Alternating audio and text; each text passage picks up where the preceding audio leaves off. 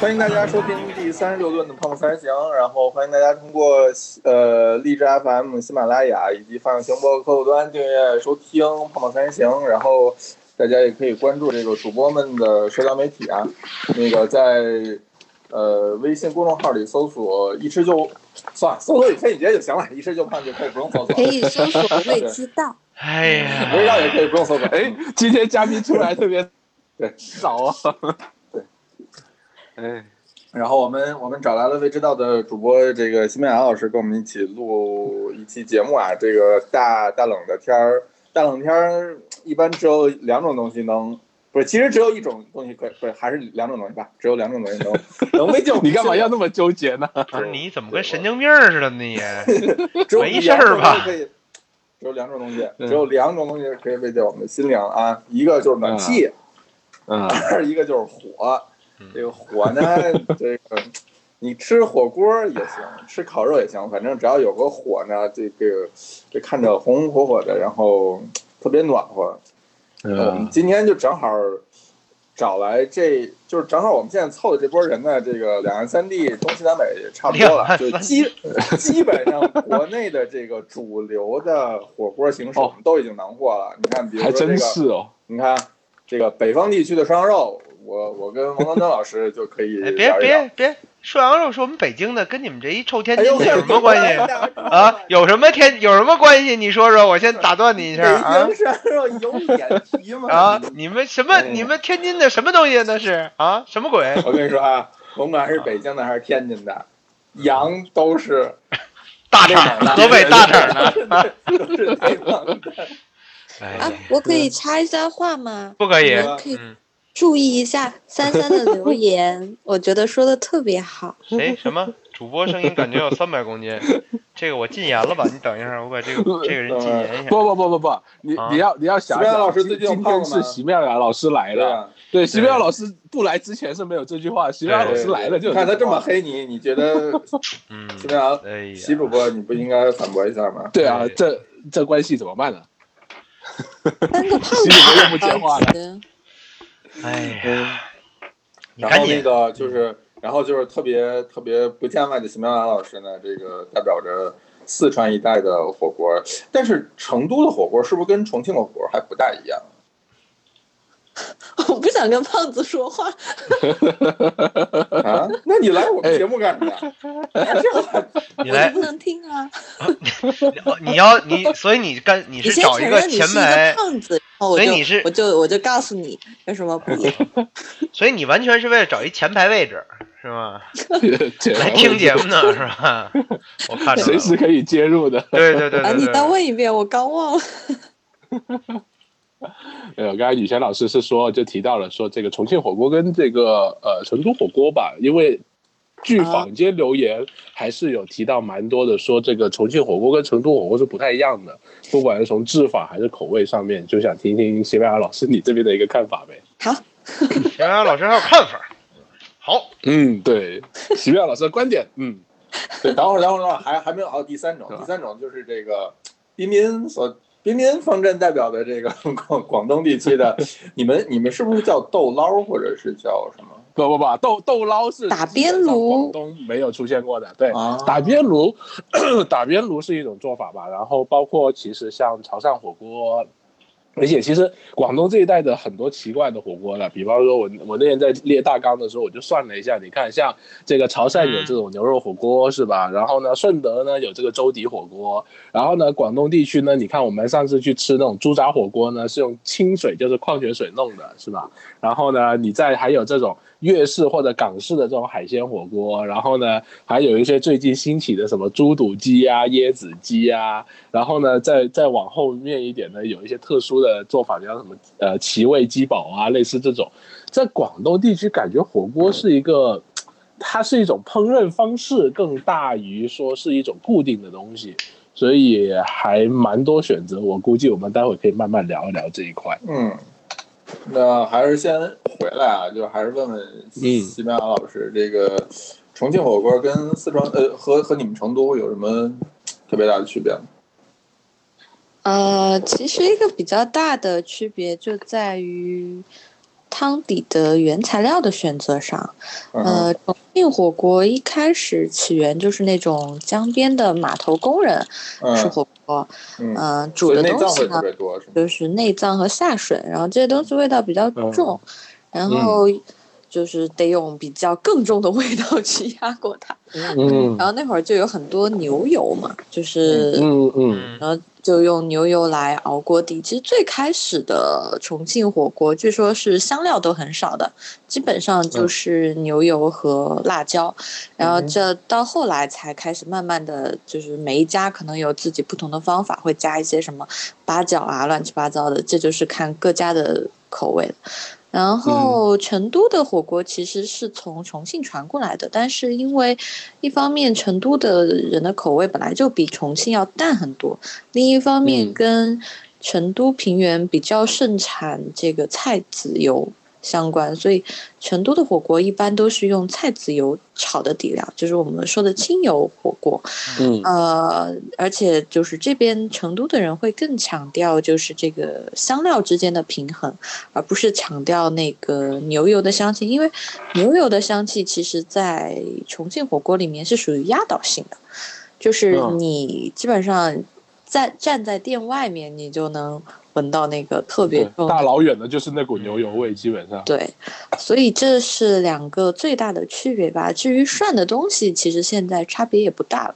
不过想说一下，嗯这个其实是最早的成都和重庆的火锅的差别，但是其实到今天其实是融合了，就你很难在嗯成都找到全部用清油来炒的火锅店，也有，但是它可能嗯比较少，或者说也没有以前那么受欢迎，因为大家会发现说清油和牛油混合的比例出来，可能这个是更多人喜欢的。但是基本上在重庆还是保留了全牛油锅，而且重庆人很多人就他们的那个老火锅嘛，嗯强调要对强调要用老油，基本上就是不断的用之前的那个牛油，反反复的使用了，对吧？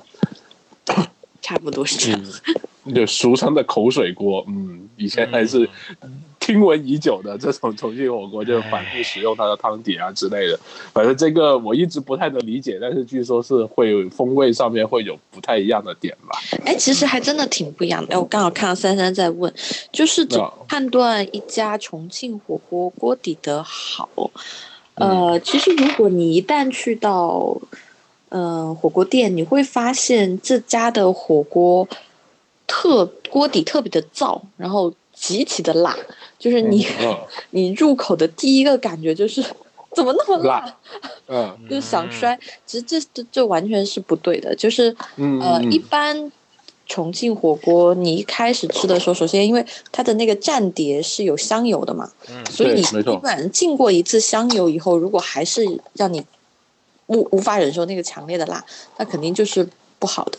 然后你浸过香油以后，嗯其实一开始你吃到的比较多是香油的味道，然后你只是在嗯余味的里面，你会有那个牛油的香气。呃，还有就是一点那个香料的味道，就是整个是比较平衡的，而且你会发现那个，嗯嗯嗯如果是好的牛油锅底，其实你一开始煮，就是即使是涮制时间很短的，什么鸭肠啊、毛肚啊，你轻轻一涮，你也会发现这个东西已经变得很入味了。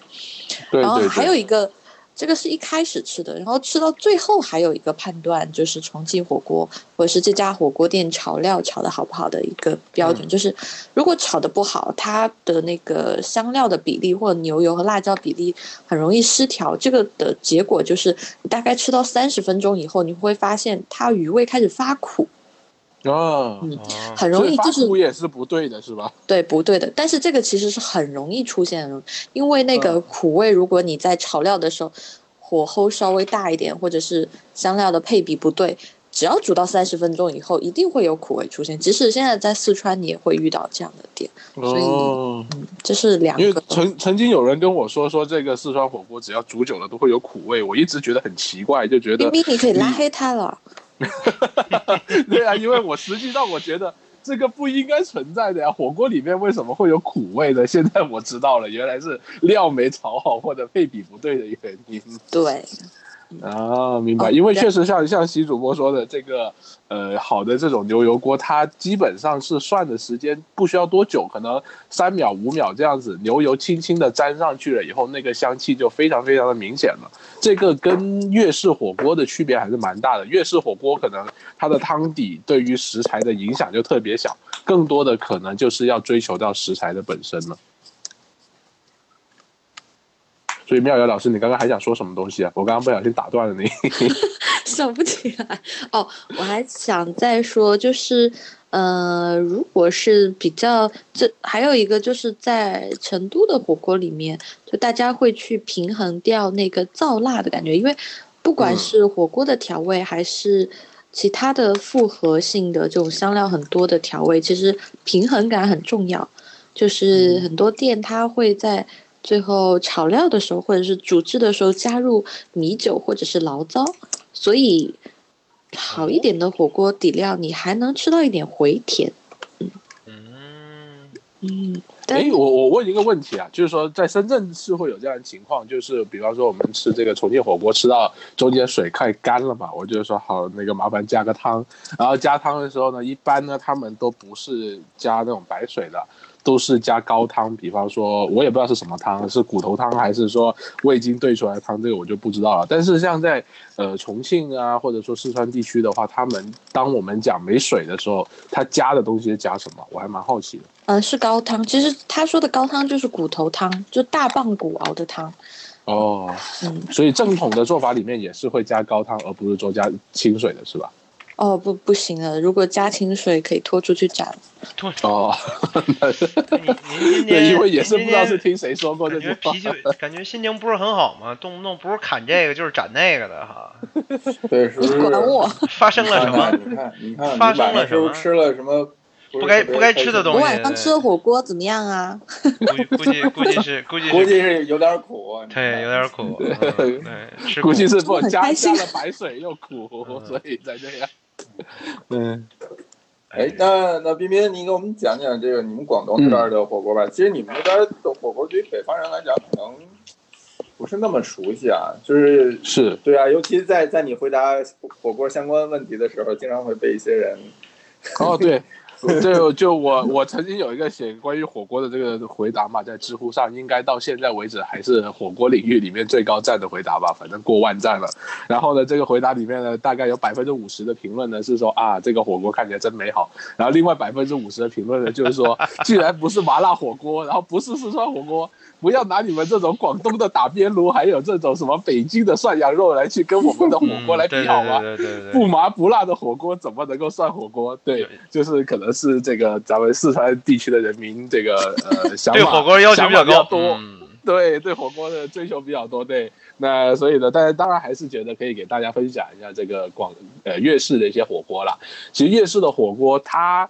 呃，理论上来说，它有分两派，一派呢就是说我是这个干的，一块呢是湿的。就是说我们有一些干的是什么意思呢？就是说火锅啊，它是会做一个炒制的处理，比方说像有一家这个呃，有点像那种什么黄记煌这个连锁店啊，当然它可能跟粤式没关系，但比方说其实呃，广东地区应该在可能二三十年前吧，就有一道菜叫做奇味鸡煲。那么是什么意思呢？它呢会用这个洋葱，然后可能青椒啊，还有一些辣椒，还有各式的香料，跟这个鸡肉炒在一起，炒成了一个半干锅的形式。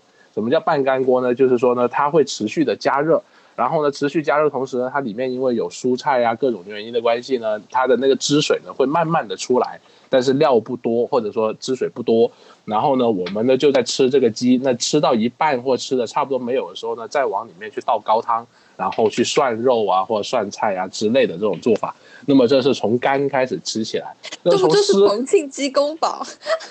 呃，会有点像，会有点像，但是我们在讲说出处的时候，其实会会会，就就我之前去这个武汉也吃过一次重庆鸡公煲，当时也会觉得，哎，跟广东的这个鸡煲好像哦，但是我我们要去追究到底哪个先哪个后，其实我估计是比较难的啦。对，所以而且而且重庆鸡公煲也不是重庆地区的嘛，对吧？我想 廖苗老师也知道，这个是是来自一个叫什么重庆的人开的一家店，所以叫重庆鸡公煲，并不是说重庆这边有鸡公煲了。对，然后那。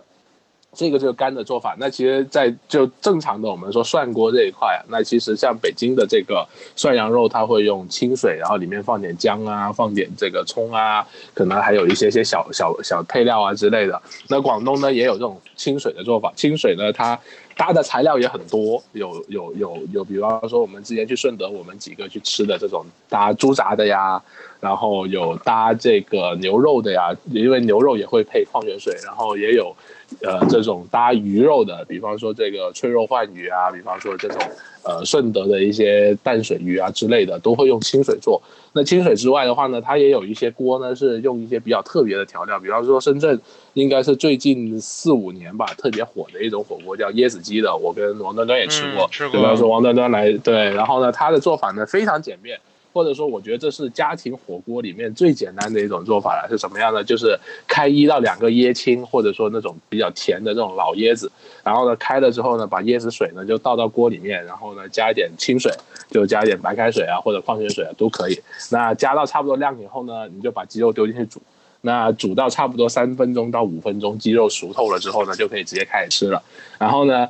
听起来好像是特别简陋的一个火锅，但其实它的汤底呢会有一个很不错的一个鲜甜度，而且鸡肉的嫩度呢也是非常棒。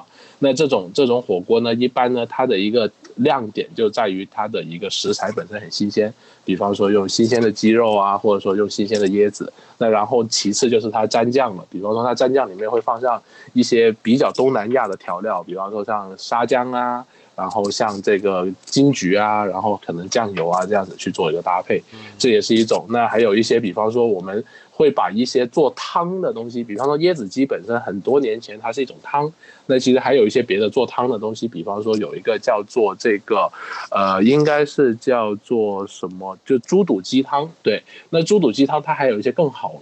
更好听的名字了，什么凤凰煲鸡啊，还是什么，还是什么凤凤凰涅槃啊之类这样一道菜，就是说把这个整个鸡煲到一 一整个猪肚里面去，对，然后呢去煲汤。过去呢是有这种做法，那当然会放入大量的胡椒啊，还有一些其他相对一些呃调味料。那后来呢这个做法呢，它就演变成了就是我把这个猪肚跟鸡煲好了汤了之后呢，我再另外的拿来去。呃，去涮，呃，也不叫涮吧，去煮一些新鲜的鸡肉，这样子去吃。那它主要也是吃一种比较浓郁的白汤底的一个味道，然后加上胡椒的香味。那这个呢，也是说在冬天是比较进补的一种吃法。那在这些这些，就是说我们因为说嘛，广东人特别喜欢吃鸡嘛，对吧？那除了鸡之外的话，那当然就还有一些别的东西，比方说广东这边海鲜不错，所以呢，也有针对海鲜所出产的这种海鲜火锅。那海鲜火锅的汤底就非常丰富多样了，像我前几天去吃的一家海鲜火锅，它大概有十几种汤底在那里，有什么沙爹汤底啊，什么清水汤底啊，有什么这种菌菇汤底啊，各式各样的，反正汤底的种类特别多。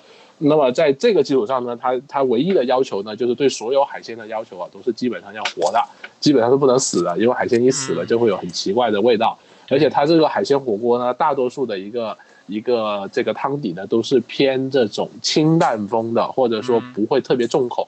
像麻辣风麻辣汤底这种呢，相对来说不太会选择，它也有，但是呢，一般大多数的一个受众都不选，原因就在于它不利于去突出这个海鲜的鲜味。所以呢，就是说他们呢就会选起，比方说这种，像我上次给你们拍照看到这个活的北极贝啊。然后活的这个鲍鱼啊，然后比方说这个活的象拔蚌啊，类似用这一些相对来说我们呃常用来吃刺身的海鲜，但是是拿来做火锅的做法，对。这就是一个海鲜火锅一个特色了。那其实还有很多很多其他的啦，但是我觉得就是呃粤式的火锅呢，它的倾向更多的是一个食材本身的味道，然后呢去加一个汤底的一个点缀。你看椰子鸡就是一个是呃椰子跟鸡两个味道的结合，包括猪肚鸡其实也是猪肚、胡椒跟鸡三个味道的结合。那牛肉火锅自然就不必多说了。然后包括刚刚刚除了那个奇味鸡煲这种干的做法，也就像重庆鸡公煲做法以外，其他的火锅还是蛮倾向于是呃，只是用它本来的味道就好了。就当然这个其实我们回到回过头来说，你重庆火锅也在用食材本来的味道了，只是那个食材是换成了辣椒而已。对，嗯嗯，就是在我们北方人看来，你们你们南方人的这个嗯，就是我可以回复听众评论吗？你先说，可以啊，我们听众也说了有挺多问题的，其实我还蛮蛮蛮蛮想回答一下的。我想回交给你了。答海底捞，因为我看到有两个人都在问海底捞。嗯嗯嗯，因为海底捞是简阳的人，就是简阳是四川的一个地方，简阳人开到嗯全世界的一个火锅。今天刚好晚上吃火锅的时候，大家也在聊这件事情。呃，其实海底捞的火锅，我觉得它不是靠味道吸引大家的，就是？嗯，就是你们难道不觉得选择海底捞的时候，是因为第一服务还不错，第二就是如果一大堆人想吃火锅，众口难调的时候，你觉得海底捞是最简单最保险的，对，但它一定不是你心中对于火锅最好的嗯，标准。就任任何一款火锅，海底捞都称不上是最好，但是呢，它有点就是像那种每一款火锅呢，你要讨论都有第三名、第四名，对，就是你要讨论不那么好的名次，但是它又不出错的时候，其实我觉得海底捞就是一个很好的选择了。然后，但是我我很讨厌海底捞的一个地方，就是我觉得它红汤锅还好，但是它特别不够格的是它的什么菌菇锅、番茄锅、清汤锅，就是全部都是用那种很廉价的勾兑剂勾兑出来的，我觉得。过于的不负责任了一点，你可以，其实你勾兑，嗯你可不可以稍微用心一点？对，就是你你的番茄锅起码番茄味道像一点是吧？不要那么不然后我因为我前两天刚在我上周在家连吃了好几天火锅，然后我自己嗯试着做了番茄锅，也做了椰子鸡，其实嗯很简单，而且有哦很、有一些很小的 tricks，就是你可以把这个东西变得很鲜美，就是。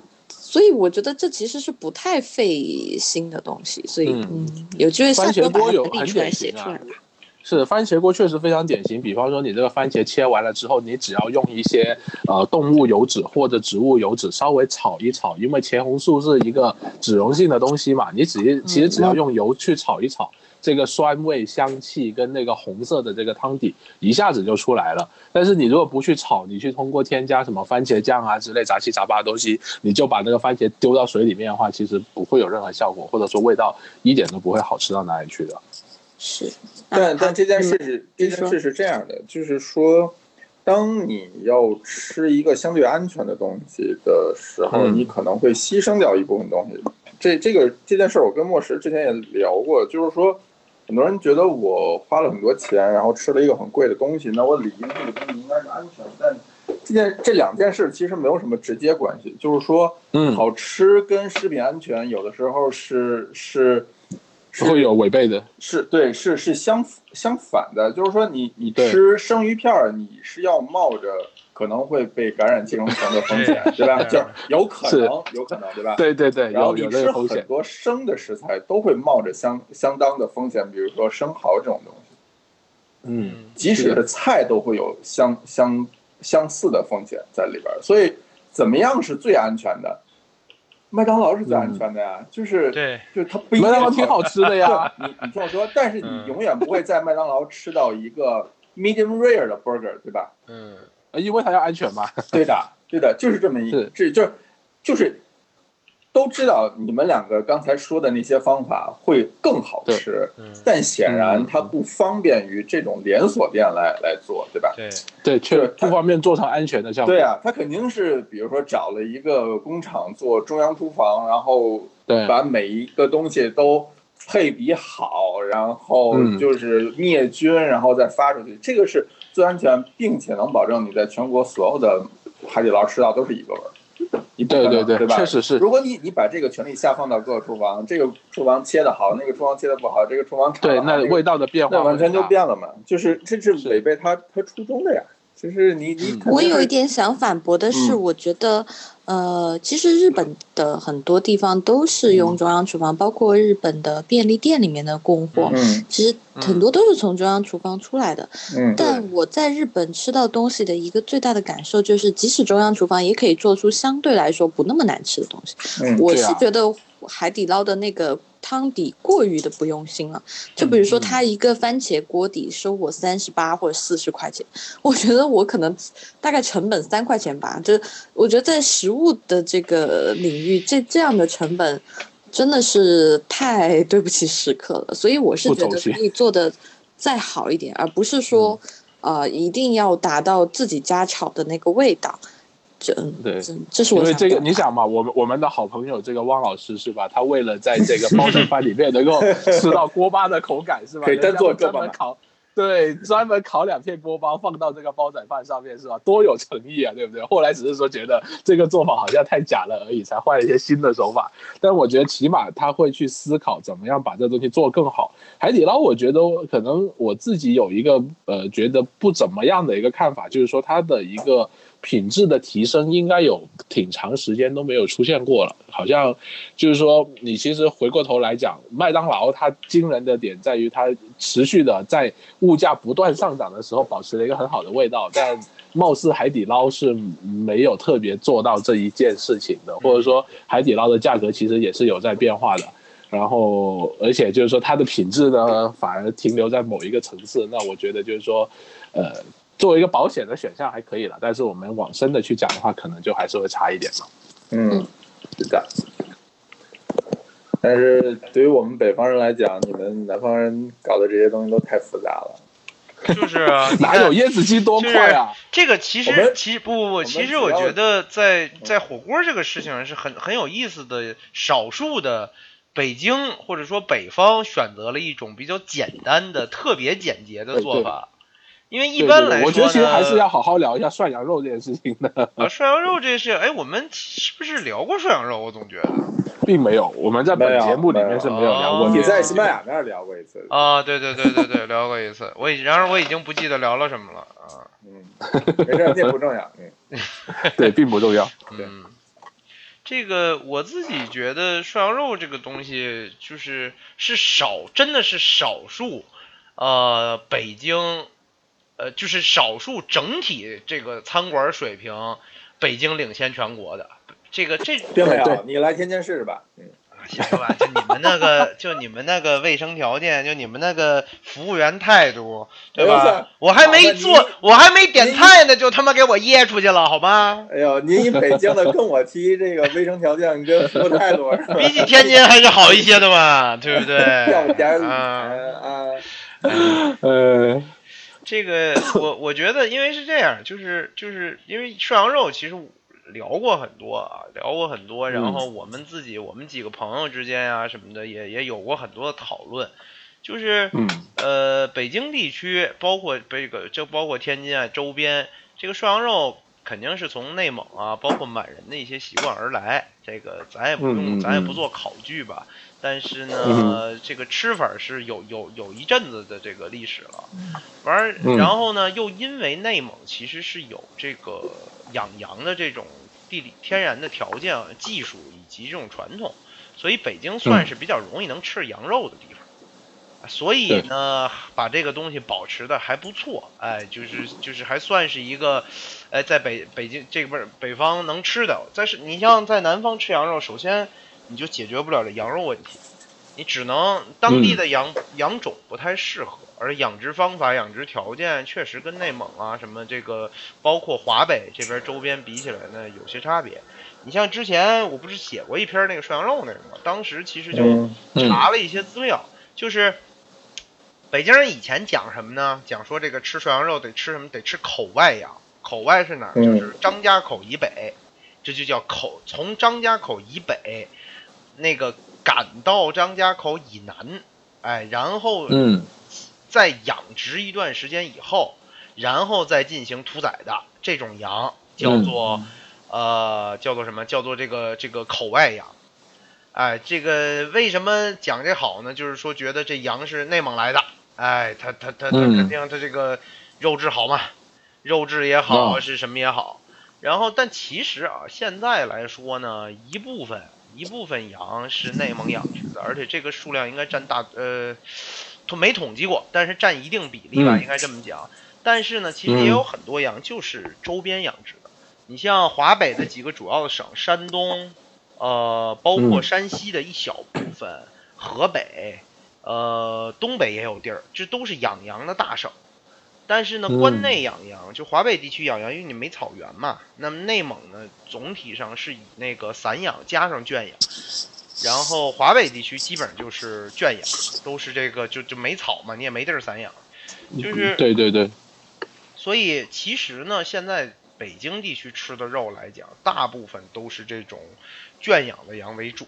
我所谓的吃的羊肉是指鲜羊肉啊，就是鲜羊肉怎么来呢？这羊肉啊，都集中到一个很神秘的地方。这个地方呢，这个这个业内人士，就是你跟业内人士一说啊，业内人士说行，嗯。哎，你挺懂的，一看就是嗯就是你一问人家，哎，人家你一问人家，问服务员，你上一涮羊肉店，你问人服务员您这肉是羊肉是哪儿的呀？人家肯定得跟你说，我们这是内蒙什么什么什么草原的，一般都是这样的，话，对吧？什？么什么格勒，哎，这是反正什不是什么什么旗，就是什么什么盟，要不然就是反正就类似的这么一个答案。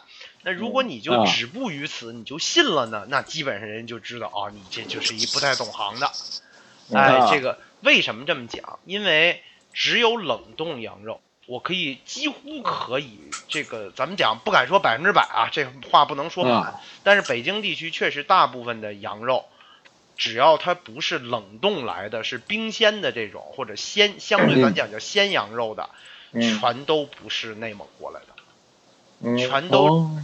哎，全都它可能养，它可能生前有可能在内蒙待过，哎，这羊生前可能在，有可能，而且但是实际上比例也很小。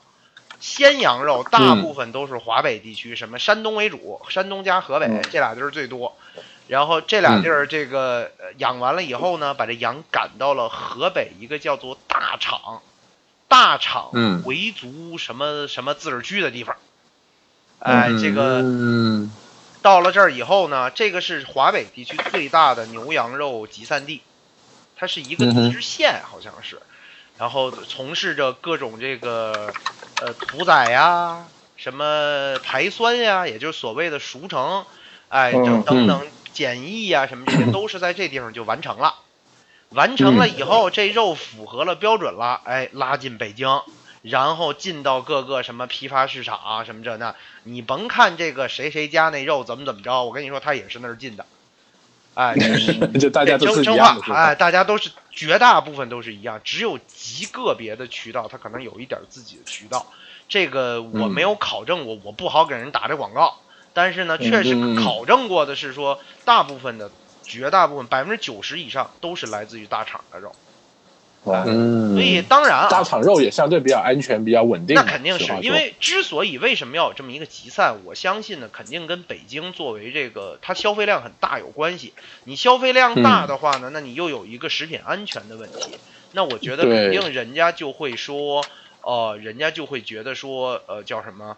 呃，你要集中处理嘛。你像北京啊，其实按按规定来讲，我了解北京的大概五环以内是不许进行屠宰的，就是甭管呃那牛街是呃牛街是一个例，外，对。啊牛街相当于是，牛街相当于是一个有这种这个所谓什么清真屠宰的这种各种的许可证什么这种。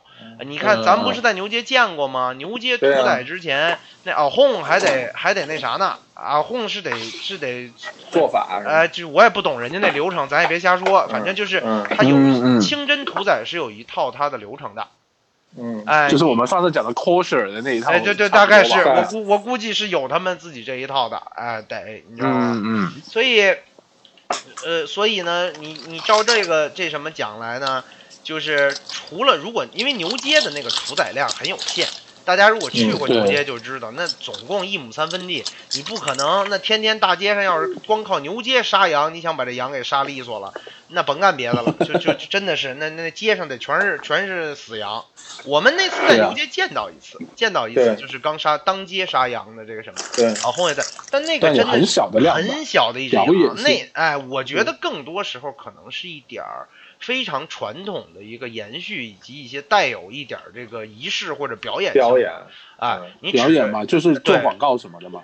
对，北京人以前啊有这种说法，就是以前以前我只多以前，就是从可能从这个七八十年代，哎，大概有那么个这个多少年，我觉得有个十几二十年。那么牛街呢，嗯好像是一定程度是允许杀羊的，所以牛街、牛街上，你现在去牛街不也有很多这个卖肉的肉铺吗？嗯那么这些肉铺的羊有一部分是他们自己杀的。嗯，那么住在以前北京人确实有这个讲法，就是说说我要这个我们要到牛街买牛羊肉，因为觉得牛街的这个嗯牛羊肉干净而且新鲜。这个、嗯这个曾经有这种说法，但是呢，现在来讲啊，真的没有什么特殊的地方。哎，你而且嗯这种、这种当时杀的这种羊，从安全卫生的角度来，咱先不说口味，这东西见仁见智。对，从安全卫生的角度来讲，真的不一定比这种经过了什么呃这个呃呃杀毒啊，这然后种哎对排酸呀、规按规定的这种排酸呀、什么的这些更好。这个是这个这个确实，所以呢，我觉得确实不用太太太迷信这件事情。哎，就不用太迷信新鲜这件我事情吧。我我再我再举我再举一个例子啊，这个可能有点得罪、嗯得罪人，但是就是北京有一家非常有名的羊肉店叫聚宝源，这个我估计对北京涮羊肉有有了解的呢，可能都知道怎。么着？你你要黑黑聚宝源？没没没，这这不是黑，我说的绝对是客观事实。啊，这事儿没有、嗯嗯没有任何这个这个，咱拍当着面咱也可以这么说。那么嗯聚宝嗯。园呢，以前非常有名，非常有名在于为什么非常有名？在于说，呃，他们家以前一开始是一个卖肉的，卖一些羊肉和羊肉制品，然后呢，嗯。还曾经开过这个卖羊肉汤的。哎，嗯。这个谁先谁后，说实话我不去，我不知道了，因为第一，我我我不是那时候我也可能还没我呢，第二我也不住那个，但是这事儿是嗯。是差不多有这么个事儿。后来呢，嗯大家就觉得他们家的牛羊肉比较好，哎，于是就引申为觉得说，哎，他们家所以就卖肉，肉卖的特别好，卖这个嗯销量特别。这个以前这个在牛街确实是一景儿，就是呃好多人排队，当地的人排队到他们家买肉，是有这么一、嗯这个这个真的是个景儿的，能看到这个嗯那什么。呃，后来呢，聚宝源就开了这个叫什么店？开了这个火锅店，呃，火涮羊肉店。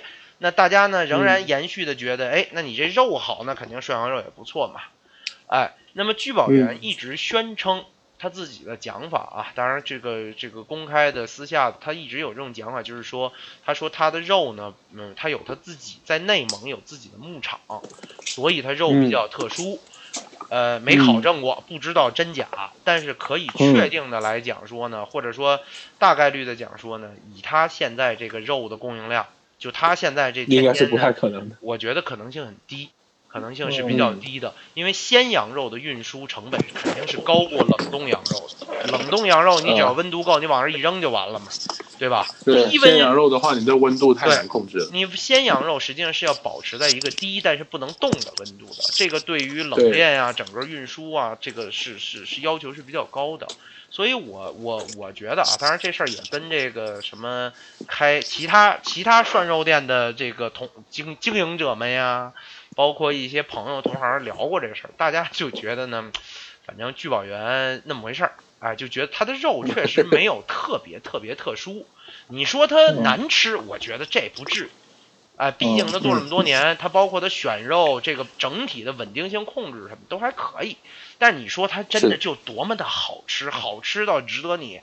现在我估计得排俩小时吧，平均嗯，差不多。差不多吧。就是而且工作日不分工作日跟那什么，你中午可能好一点，晚上通通俩小时。那你我嗯觉得这么夸张？哎，我觉得俩小时应该是不到的，这个真的没有好嗯吃到这个程度，所以我我这要看时间成本嘛，对不对？你看这个外婆家对对对对，就跟就跟就跟驻地的这什么一样嘛，就跟你驻地那几对啊两两家寿司店嘛，寿司大嘛寿司大和寿司，你说它难吃吗？它肯定不难吃，而且呢，它确实嗯可能也比同等价位或者说同类型的同同类型的这种寿司店的好那么一些，它食材上有那么一嗯点点优势。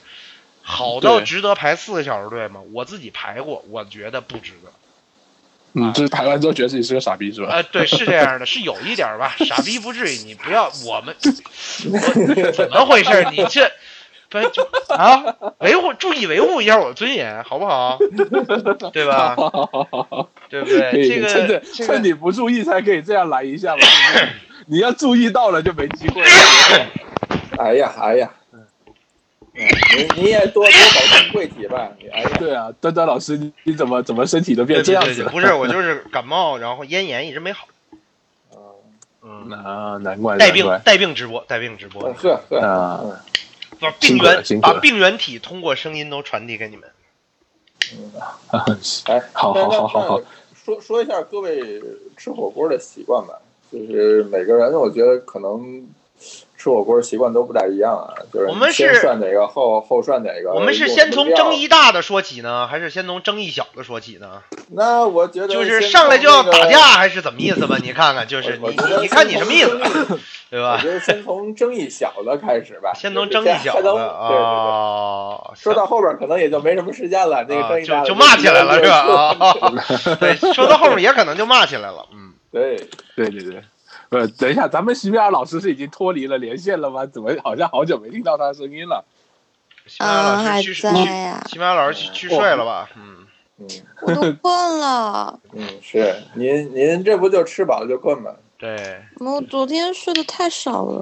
嗯，只睡了就只睡了二十个小小时是吧？对对对，没睡够，哦，我我挂了，不，你们真是太不要脸了！我这么困在这录音，你们还在说我，这个节目真的是一点都不友好。这多友好的哎你这样是不对的啊！你这太不厚道了。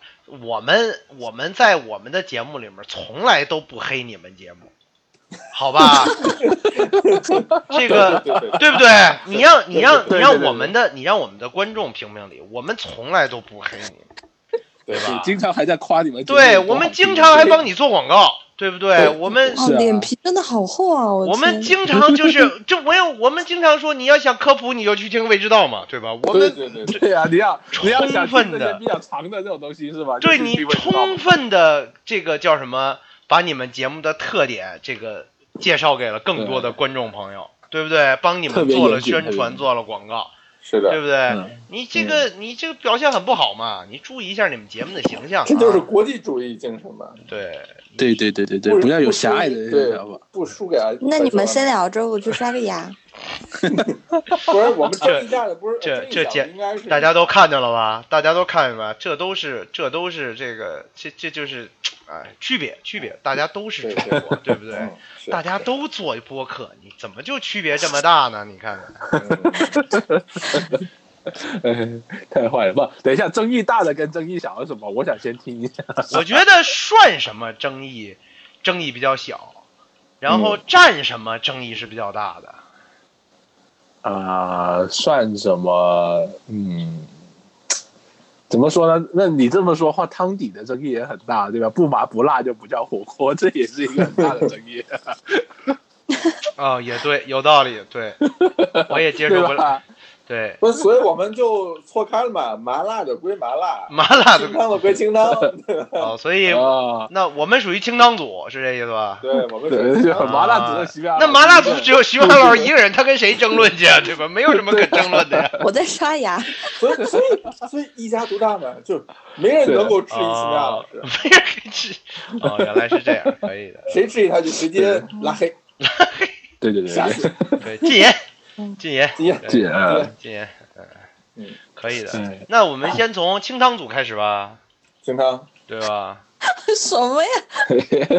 你不是刷牙的吗？说就我们，所以我们先从我们这边开始。对，对啊，那咱们先你你要你要刷完牙了，我们先从麻辣组开始呗。但但其实我觉得，我觉得就是这个，咱们讲广东的这种清汤锅，或者说高汤锅啊，不一定纯清。嗯对，我觉得跟北啊，我们清汤锅就是啊清水锅了，真的清是。，呃对我们也是清水锅嘛，对。对对对对对，我还哎，我跟你讲，我还真的是见过有些涮羊肉店打着说这是老北京涮羊肉，然后用鸡汤锅或者用其他肉汤锅的。这个，哎，北京是不是北京是不是有一挺有名的一个叫什么来着？就用牛肉汤底，还有一个用猪肉汤汤底啊 啊！羊肉火锅用猪肉汤，猪肉汤底涮羊肉是吗？那不是他可能我理解啊，不是不是我所谓的这个猪肉汤底，他还活着吗？他不是他还活着，呃，就我别人带我去的一个店，我还真忘了前几年的时候是肉汤底，他还特意强调说我们这个是肉汤底是如何如何怎么着什么这个这那没被弄死了。啊！我也怀疑呢，不知道现在还开没开，我不记得名了，在那个在在大悦城那边青年路附近，嗯。哦。一个很奇特的活儿，就是那种一看就那种很时髦的那种店嘛。嗯。然后牛肉汤的那个那谁今儿不还写来的吗？我我扫了一眼，那个是叫福满楼吧？还是满满福楼？满满哎，反正就就类似的一名字吧。嗯嗯。等一下，我看一下，有人说什么涮香菜？涮呀。香菜为什么不能涮屁呀？香菜为什么不能涮？可以拿来涮啊！香菜这种东西只能拿来烧。我我先我先不引战，我先不拿来扔。我们先提供有用的内容，对吧？然后我们再讨论有争议的部分。啊，对，在吵架是吧？没没有什么争议，香菜就直接扔了就行。对啊，香菜有什么好吃的？真的是很好吃啊。对呀，哎呀，你看看，终于多了一个。有本事你麻辣火锅，你扔一把香菜进去涮。麻辣火锅为什么不能扔香菜？我们蘸料里面会放香菜啊。对啊，麻辣火锅涮有本事。不放香菜的人不能吃麻辣锅的。对，失去了吃麻辣，来失去了吃麻辣锅的资格。嗯，屁。而且有蒜有香菜的人为什么要去吃越南河粉啊？对啊。有什么意义啊？谁说越南河粉要加香菜的？当然了，你这在越南，你这在越南吃越南河粉不加香菜，人不把你打出去啊？那怎么会呢？人家越南人难道个个吃香菜吗？一碗汤浇在头顶，嗯，直接就从桌底下摸出越战时期剩下的 AK 四十七，就突突了你。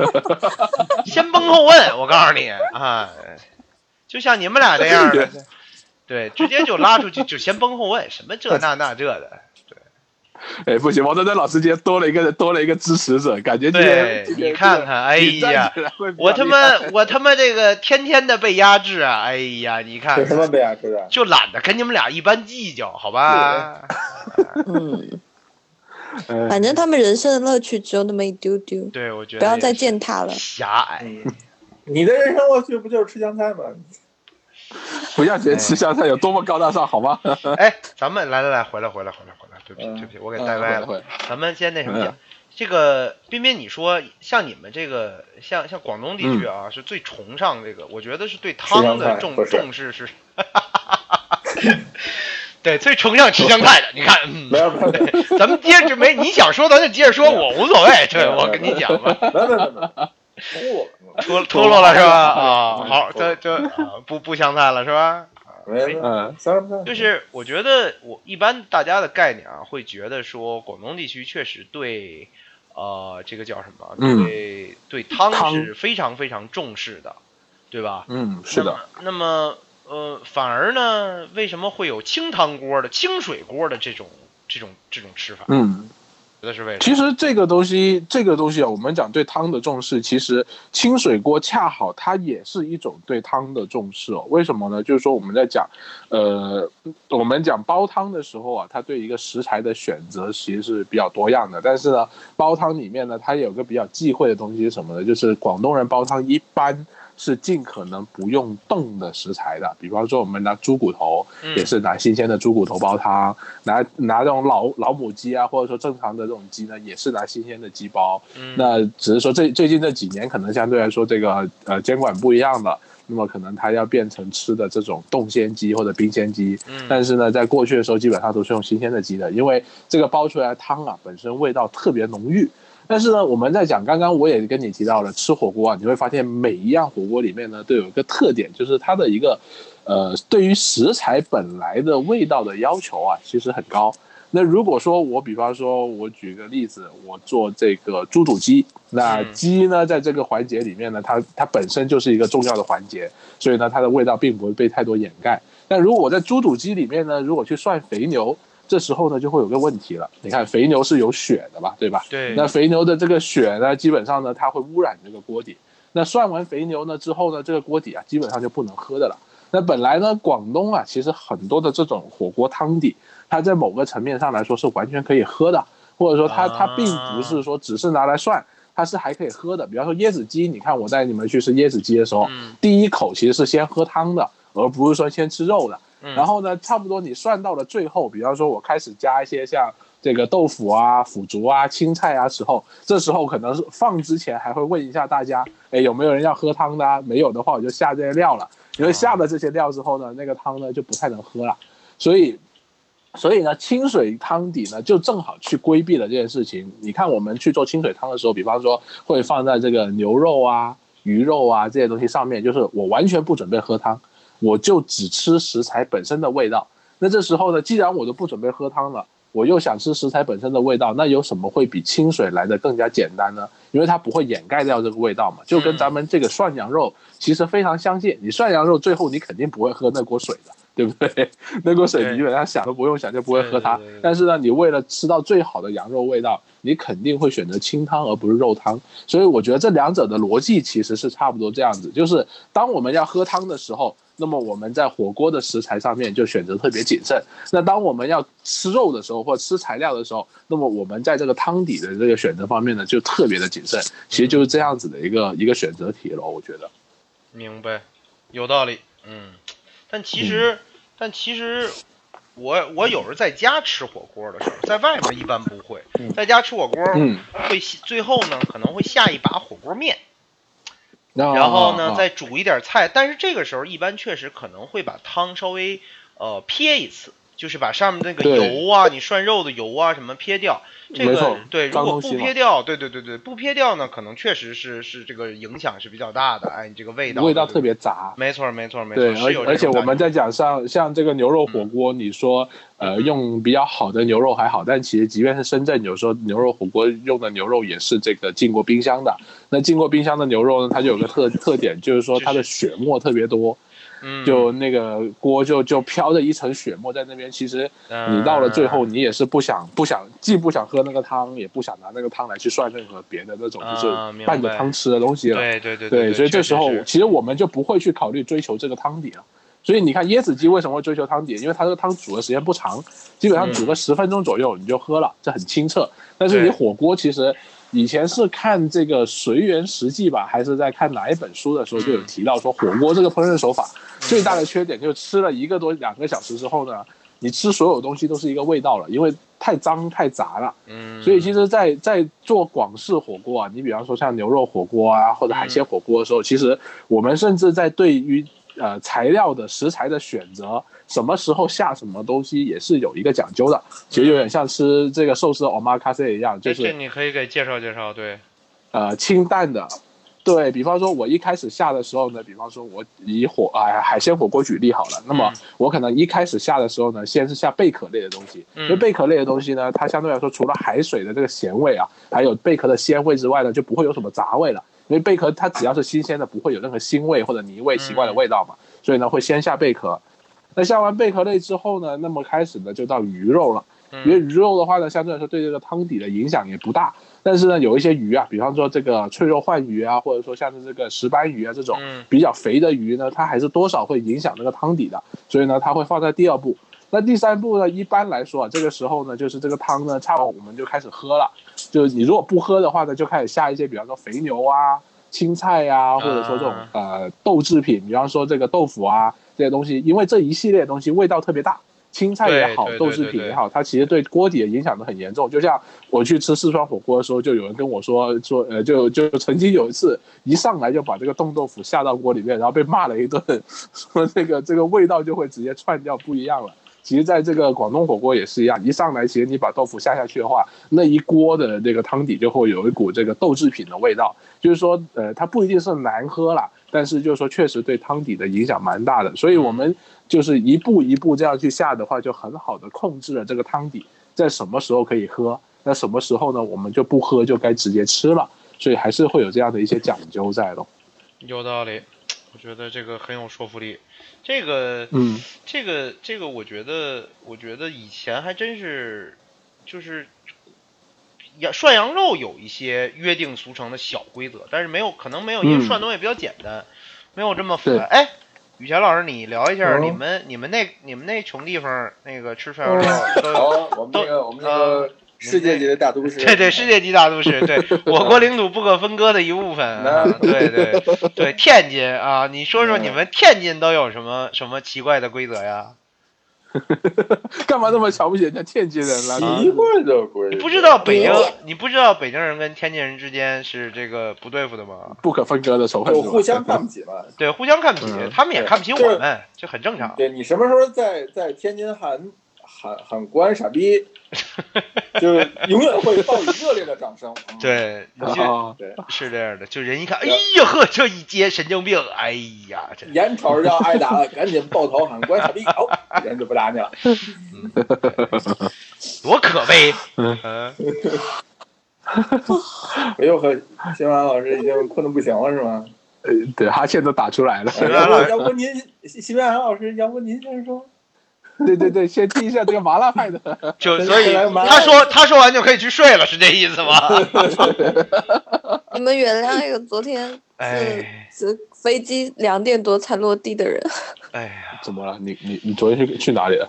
回回四川，对，哦，又去吃火锅去了。哎，羡慕。羡慕。嗯，四川火锅就是不要吃麻酱。除了这还有什么新鲜的吗？还有什么新鲜的吗？啊，嗯，就是呃，香油碟我觉得是最佳伴侣。如果你真的很能吃辣，以及你很爱麻辣锅的汤底，嗯、会有一种原汤的吃法。但原汤也不是说把你直接一个勺子下去，把那个油全部都捞起来，而是把油撇开。撇掉就要下面的那一部分。对，然后如果你想要辣一点点的，然后你就再加一点油就可以了。但是如果怕辣的人，我都建议吃香油。然后香油其实不用很多，你可以用香油再加一点小葱或者香菜，然后蒜香油、蒜末、小葱吧，对不对？哪对哪用香菜？没有香菜很好。有香完美菜，呃，然后你不用太多，就是呃不需要那个油汪汪的，你基本上就是那个油稍微能够浸满这些香菜蒜泥，我觉得就刚刚好，就是大嗯普通人吃来吃起来就不会觉得太油。然后你吃的时候蘸一下，因为辣椒素辣椒素是溶于油 油脂的，所呃，以你别嫖别蘸完以嫖说话哎，你们俩真的好 讨厌啊！没有，我给你一个，我给你一个很善意的，别紧张，对吧？你就把它想成对对对我我对吧？我就是困，我紧张什么呀？你多说说话就不困了啊！对，你看广东人嘴都没瓢是吧？你一个四川人有什么好瓢的？没错儿，啊，反正就是就这样啊，就吃就好了。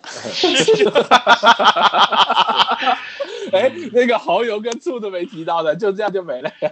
啊，怕就是怕辣的话，可以再加蚝油和醋，就是蚝油一点点，醋一点点。然后如果其他的嘛，你就按照自己的比例调。然后现在四川还会有一个建议，就是加那个花生粉或者是黄豆粉，就是黄豆碎和花生碎，然后会更香，就是这样。嗯，因为我自己特别喜欢加蚝油跟醋去做提鲜的动作，因为我觉得可能，呃，有可能是我口重啊，就是说，或者说我我对咸味是有一些要求。我觉得就是这个四川火锅整体来说，它的咸味是对我而言是不太够的，所以你这个我可能需口重啊！对你你 是不不不不，在在广东地区来说呢，它的这个麻辣火锅本身做的正宗的特别少，就我们讲鲜香麻辣，可能这个鲜味跟香味本身就都不是太足，然后这两个味道不足的时候呢，你又没有咸味，其实是蛮痛苦的。所以有时候还是要需要适当的加一点点蚝油跟这个醋去把这个味道平衡一下，这样子。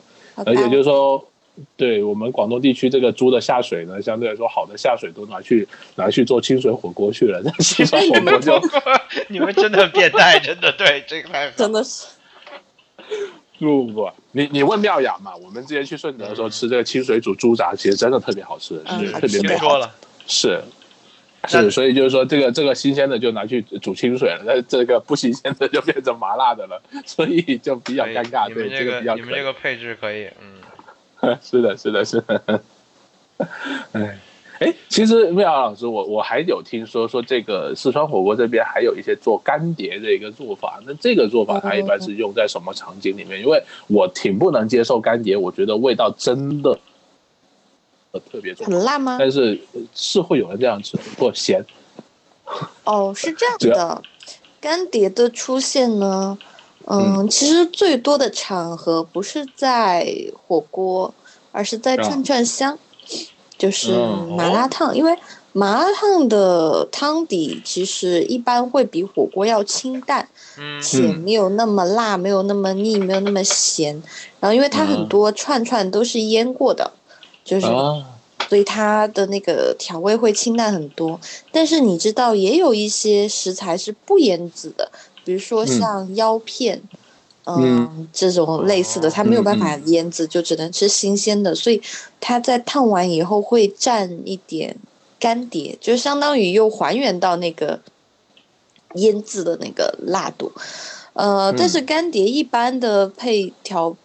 就是调方调的方法就是辣椒粉，嗯，还可以加一点花椒，然后就是一点点盐，还有四川人比较喜欢再加一点点味精，当然你可以再加花生花生酥或者是黄豆酥，但是其实那个真的不要加太多盐，且那个非常重要的一点就是这个干辣碟。不能用特别辣的辣椒，只能用有一点点辣度的辣椒。其实基本上都是用只有一点点辣度，所以你看起来这个东西觉得它很辣，但是如果你真的吃下去很辣，那它是大概是一个错误的干碟子。因为干碟它其实是为了增加那个，因为辣椒本身是有很很多香味的嘛，它其实是为了提供那个辣椒的香气，而不是为了真的让你再吃一颗小米辣那样的感觉。哦。我发现又又又又普及知识。我我发现这个，对对于不爱吃辣的这个徐明阳老师来说，就是特别辣的东西都是不对的。但作为一个四川人，不爱吃辣也是挺那个。嗯，就是对，不喜欢。但。不不，我其实我是蛮同意这种说法，就是说这个好的一些菜，确实来说它是不应该被过度调味的，不管是辣也好啊，咸也好啊，还是说任何的一种味道，它其实被过度调味了以后，都变相来说也确实是就是食材呃或者说这个烹饪方式是不太正确的了，我觉得。对啊，就像好的红油辣椒也不能很辣，就是。几乎普通人能吃辣椒的人都能接受的辣度。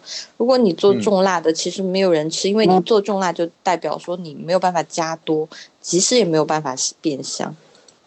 嗯，明白明白。刚刚刚刚是雨贤老师想说什么东西吗？嗯，没有啊。我，他就是想哦，我听你听你那边突然间爆雷，要不？嗯，没有啊，不是我。他就是想挤了挤了一下。挤了一下那个，怎么能是主播吧？我怎么能叫挤的主播呢？那叫什么呢？哦，这个不是你，你刚才还没讲完呢。你们进入结束的前前奏了吗？没有没有，对，你们怎么今天都没什么精神啊？宇轩老师，你不要再玩文明六了，你停一下。哎哎哎啊哎。哎，你不要，所以以前老师你还真在玩文明六啊？你以为你把声关了我就不知道了吗？哎呀，咔啦咔啦点鼠标，对吧？没有，咔啦咔点鼠标，又让满组血了吧？没有没有，没有没有，对，我们出过马。你看你们的听众都睡了啊？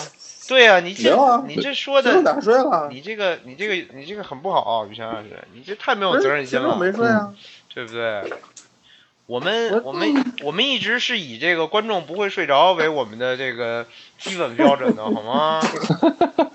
不是观众不是听着我们的节目听着听着就想睡，结果睡到一半就笑醒了。然后然后连连着唯一的一丁点优势我们都没有了。没有，我们的优势依然健在啊！不是这个西班牙老师要要睡了。你快这个，我其实还真挺好奇的，这个那什么。就是你你你快你快告诉我一下这个。不是安安老师正在找吃的，彬彬安安老师在找吃的，挺饿的。再吃要胖了，要胖了。这个哎，我咱们继续，我这这嗯，我你还是没跟我说明白，你们那你们那你们那地儿的涮羊肉有什么不一样啊？我听听啊，有什么好吃啊？嗯，嗯，不，你们不是你们不是大肠肉吗理论来讲，咱两个咱两个羊肉是完全一样的呀，对，我觉得也是，其实对，就是完全一样。所以你们那也都是从器具啊不从器具到食材到配料，唯一不同的是，嗯，北京涮羊肉是麻酱料，对吧？。对，你们还配别的东西吗？韭菜花儿，韭菜花儿对，韭韭菜花儿会有醋，哎，什么葱别的花，呃，其实有特别讲究的，里面放好多东西呢。这葱哦花儿、韭菜花儿、葱花儿，放一点醋，然后还有放这个呃呃小辣椒的，就是那种干的嗯小辣椒，放一点儿的。然后不是炸的辣油。炸辣油也放，炸辣油也放，嗯还有什么呀？天津是这样，啊天津就如果是非常规的话，就是你要在外边吃，通常是麻酱酱豆腐，就是红腐乳嗯和韭菜花儿。但一般家里呃吃涮羊肉呢，通常通常会买一种这个专门呃天津涮羊肉的一种蘸料，是这个一个回民厂出的。嗯所以那个料是专门配涮羊肉的，它是哦各好几种东西，这个复合型的这个香料放在一块儿，这里边反正有韭菜花儿，然后也有一些其他乱七八糟的。具具体这个东西是什么，我还嗯没没细考证过，但是它是一个专门的配涮羊肉的酱。下下次我给你买点儿，你你你试试看。就就是就是嗯当我们用那个料的话，就不再用麻酱了。哦，麻单酱料了。酱只出对麻将只出现于在我家里没买那个那个那个涮羊肉料的时候，哦是那怎么吗办呢？那我只就是能用麻它在酱料它在你们的涮羊肉市场上有统治性的地位。啊，对对对，就是你去买羊肉片儿的地方，哦它通常都会卖这种调料。哦，嚯，嗯，哦，然后就这一个牌子的，呃，一般是两个牌子，哦，还有俩牌子。这么厉害，哎呦，对就这个怕垄断吧。嗯，好，这个这个下回要再吃一下。嗯，你下回搞一块来尝尝。我可以，这个穿塑料袋儿的，特别便于携带。塑料袋的，可以啊，可以的。嗯，对，下次可以可以带两，但是这个我觉得你、嗯你得来天津吃。我觉得我如果把这袋儿，这个在北京火锅店掏出来，可以吧？感觉不错。你想你想老金那个直接就哦，对，那 不行，那不就拽你了。嗯，那得拽你，对，对吧？肯定的。这个，但是但是其，我觉得其他的东西都差不多，其他东西都差不多。然后啊我们一般不下面，天津的主食只有有且只有一种，就是烧饼。呃，烧饼其其实北京大部分也是烧饼，火锅面这种吃法，说实话啊，有点邪教。南方的，哎，对对，稍微有一点邪教的这个那什么，但是现在反正可能也也也不那么不是那么较劲传统的店也 也做，就是这种感觉吧，基本上是说啊，嗯嗯，嗯，明白明白。那个我觉得反正我自己个人，我自己个人啊，这三种就是啊。你说广东就广东，但是其实广东吃比较少，说实话。嗯，北京好像没什么，因为我觉得广东的涮这个叫什么是最多的啊？涮这个、嗯。呃海鲜是比较多的，对对对，所以你有一个很很重要的前提条件就是你得有海鲜，你这个没有海啊鲜，你你海鲜不够好，其实这事儿就不行，就行不通，嗯对对对，对不对？但是北京的问题就是好海鲜，这个就是它还真就成问题，所以呃，反而是贵的可能比较多，啊，吃过一些比较贵的。这个我我我我你我昨天啊前天还是昨天跟那个文佳老师吃了一个店，嗯，还挺有意思的。啊它是一个什么店？它是可以理解为就是好像这两年有一点流行的锅物料理店，就是它是那种日式风格的，嗯感觉上呢是那种哦日式风格的，然后提供各类的锅。各种各样的锅都有，这个锅呀涵盖了清汤的、的什么鸡汤的、鱼汤的，反正什么都有。你能想象到的锅，它基本上都提供。但是呢，它涮的东西呢是所有锅都能点。哎哦，就比如说，你可以弄一个海鲜锅涮羊肉吃，打个比方啊，哎，这个番茄锅哦涮羊肉吃，哎，你们话说你们吃过番茄锅涮羊肉吗？这个应该问一下。这个应该问一下主播大人，主播大人，哎，主播又不在了，主播大人应该在刷牙，他主播在听到你没听到水声吗？对，稀里哗啦的。这主播大人这个很随意，嗯，嗯，作为一个很随意的主播，嗯，所以你们知道他这个节目是什么情况了吧？你看，怪我们平常黑他，我跟你讲吧，我们没黑的，不不不，我们对这个。这个素质吧，哎呀，敬业精神吧，哎，就甭提了，其哎呀。实就甭提了，说说不了了，说不了了，我跟你说吧，哎嗯，不，能提，不能提。哎，不能提，嗯。反正反正是差点意思，趁他趁他不在，再多说两句。就。是 这个，反正北京北京有一个火锅店叫王家渡，是梅州嗯东坡的这个梅州东坡的老板开的，据我所知，嗯。呃，他们家就有这个番茄锅，还是他们家招牌。嗯。但是嗯。番茄锅吧，它涮的东西两种，一种就是涮传统的这个呃四川火锅那些东西，比如说嗯。鹅肠、什么嗯。百叶，嗯，然后你们嗯。想一下，这那番茄锅里涮这几样东西，这味儿吧，很恶心的，感觉。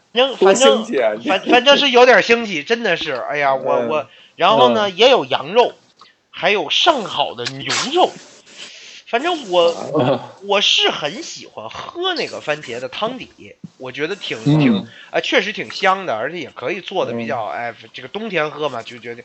但是这番茄锅嗯我还真不知道应该涮什么，你们觉得番茄锅应该涮什么好？海鲜呢？番茄锅涮海鲜，对啊，还有牛肉啊，番茄对啊，配牛你肉特别大。你就那么想吧，意大利的牌，那个西班牙牌子，对啊都是番茄底的。番是啊，番番嗯，好吧，好像有一点点儿，有一丁点儿说服力，嗯，有一丁对点儿说，服力。啊而且番茄配配这个海鲜牛牛肉都挺不错的，番茄牛肉其对对对实，然后特尤其是肥的牛肉，然后呃，其实鸡肉勉强也搭，但是鸡肉的话，那个你得要那个用鸡腿肉，你不能用鸡胸肉。嗯。鸡腿肉的话，它的一个软嫩跟这个酸味还是挺嗯。挺挺合适的。嗯，对，这稀里哗啦的。呵啊，我们我们是不是应该这个直接把这个把这个对吧？节目结束了？然后呢，我们开始在这里放录音循环。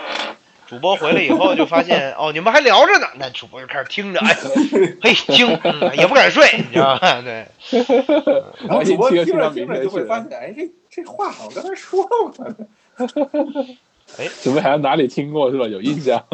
还得还得搭上糖蒜，对对对对对，糖蒜绝对是火锅最重要的这个。对的，而且哎，我觉得就咱们这两个地儿吃糖蒜。哎不对他们那边好像他们不吃，但是呢，我发现了很多这个江浙沪一带的这个是爱吃糖蒜，爱吃糖蒜的，他们是对对对绝对接受不了其他的蒜的，生蒜那绝对不可能考虑，但是糖蒜他们吃。嗯，哎，这事儿其实让我觉得挺挺奇怪的。嗯是的，这这是团团老师唯一吃的蒜。对，就是这个，我就觉得好像还还为什么呢？就因为没有蒜味儿，然后酸酸甜甜吗？对对对对，就是因为这个，啊，好吧，就是如此的肤浅。嗯这就是如此的肤浅。嗯，嗯，这个你们你们吃，我还吃过一种上海的这个，当然这严格来讲不叫涮锅了，这个不不算嗯不算火锅类料理了。那个就是他们会用呃，他们其实是汤菜，就是那种带汤，但是里面内容很多，什么骨头汤啊，嗯我我之前你知道我我我我我以前就特别好奇一个东西，就是我觉得那可能不是上海的菜，好像是安徽的，嗯可能叫骨头汤。我不知道你们在上海街头嗯看见没看见过，什么骨头汤泡饭，或者就叫骨头汤饭也不是。我到现在呢都没有吃过这个神秘的食物，我特别觉得特别满怀期待，想知道这是一种什么样的味道我吃过啊，啊！你那不就是糖宝饭吗？哎呦呵，您您哎呀呵，洗洗刷刷回来了，洗刷刷回来了，不是啊，这吧是明显在厕所的声音啊，回音你没听出来吗？我我我我一直在洗脸刷牙。你这样你这样进行直播，你觉得对观众真的好吗？不，不是很多女主播都是这样子的吗？谁刚刚在玩文明啊？可以，好有杀伤力。对，杀伤力满分。嗯，可以的。嗯就这样吧。嗯今天就到这儿吧，拜拜。行，那本期节目到此结束。好，大家晚安，哎晚安，晚安，拜拜拜，拜拜拜拜拜。不投资给。